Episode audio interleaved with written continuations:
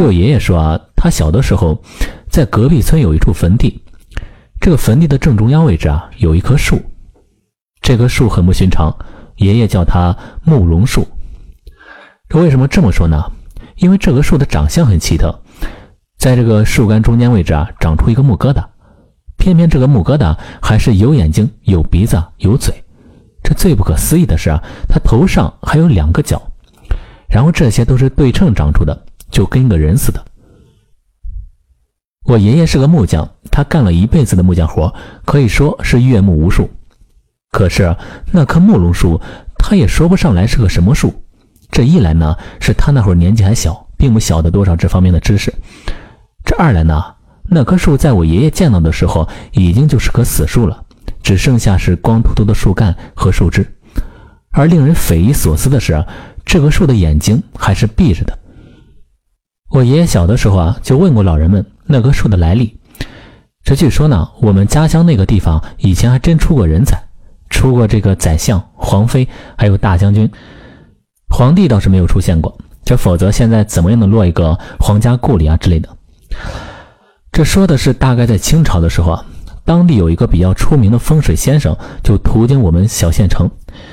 他通过一番观察后，就告诉我们，在隔壁村有一处庄稼地，特别适合做坟地。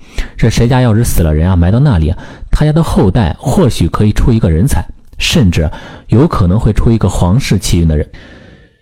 这个消息呢，他本来只告诉给了县令，可是这个县令大人啊，嘴上也没有个把门的。在一次和别人喝过酒之后啊，不知道怎么的消息就传了出来。这下子啊，广大的穷苦百姓可就乐翻了。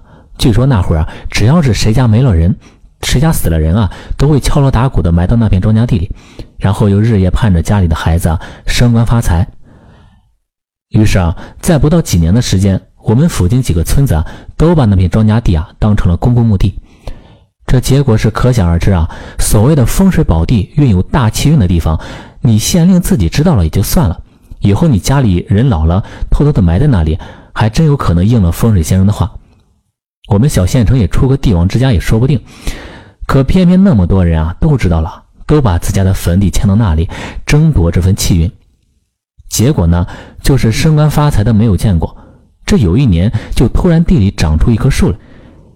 这一开始的时候啊，也没有人注意到它，可这棵树就简直太会吸引眼球了。为什么呢？因为它长得非常逆天，它在几天的时间内就长成了一人多高，开枝散叶，生机勃勃。而且据说那个龙头啊，也就是那会儿长出来的。那会儿的龙头眼睛还是闭着的，人们过去看它都不敢看它的眼睛，一看它的眼睛啊，腿就发软，不自觉的想跪下。他的眼睛直勾勾的盯着我们隔壁村的隔壁村，那个村子很大。有人说，是因为那个村子里啊，在坟地里埋的人最多，所以呢，木龙树最恨的就是那个村。这一年来，那个村子也是怪事不断。据说那年啊，三岁以下的孩子啊，总是莫名其妙的暴毙身亡，各种意外出事的都有，甚至有的说晚上睡觉前还生龙活虎的，第二天一看已经没气儿了。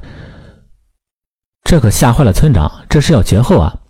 那会儿啊，人们还没有把这件事情联系到慕容树身上，只当是村里有人犯了大错，遭来天谴。于是啊，全村人都烧香拜佛。可是迟迟不见好，眼看村里的孩子啊是死的越来越多，村长就带人去了一些村子里面去求一些大仙。而那些大仙的反应啊，也是如出一辙。他们来到村子里啊，连夜都不敢过，就匆匆的离去了。大仙还告诉村长。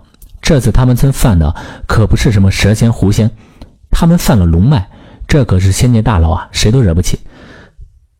这村长也不是糊涂人，他知道应该是木龙树那里出的问题，可是啊，他也不敢带人去砍树啊，那可是龙啊，神话传说里的龙王爷，谁敢和他作对啊？后来村长就听说这个隔壁县有个高人，连夜就赶往隔壁县去寻找高人指点。据说那位高人曾是为朝廷做过事。年纪大了之后才告老还乡，村长就把这些情况给这个高人说了一遍，然后高人听说之后是二话不说，带着家伙事儿和村长一起来到我们县。他去坟地里看了看，然后让村长找一个人做了两个石龟，然后就将两个石龟放在木龙树的跟前，用石龟的眼睛看着木龙树的眼睛。就这样，大眼瞪小眼，过了三天三夜之后，木龙树瞎了。对，你没有听错，据说第三天龙眼自己合上了，这眼角处啊还留下两道血痕。自此之后啊，村里就再也没有出过事。至于木龙树的诞生，那位高人后来告诉村长，这块地皮的确有大气运，在这里埋葬死者的确可以庇荫后人。但奈何气运再大，也禁不住这么多人去分。本来呢，老天爷在这里埋下龙气，这股龙气也想找一户合适的人家发光发热。可是啊，这么多人去争夺他的气运，便是想助人成龙，也是不可能了。于是啊，龙气成了怨气，硬生生的憋出一棵木龙树。可见贪心的可怕。那些想通过已经去世的老者给自家带来好运的人，应当收一收贪心。这世上哪有那么好的事啊？不努力就能天降鸿运，还是收一收贪心吧。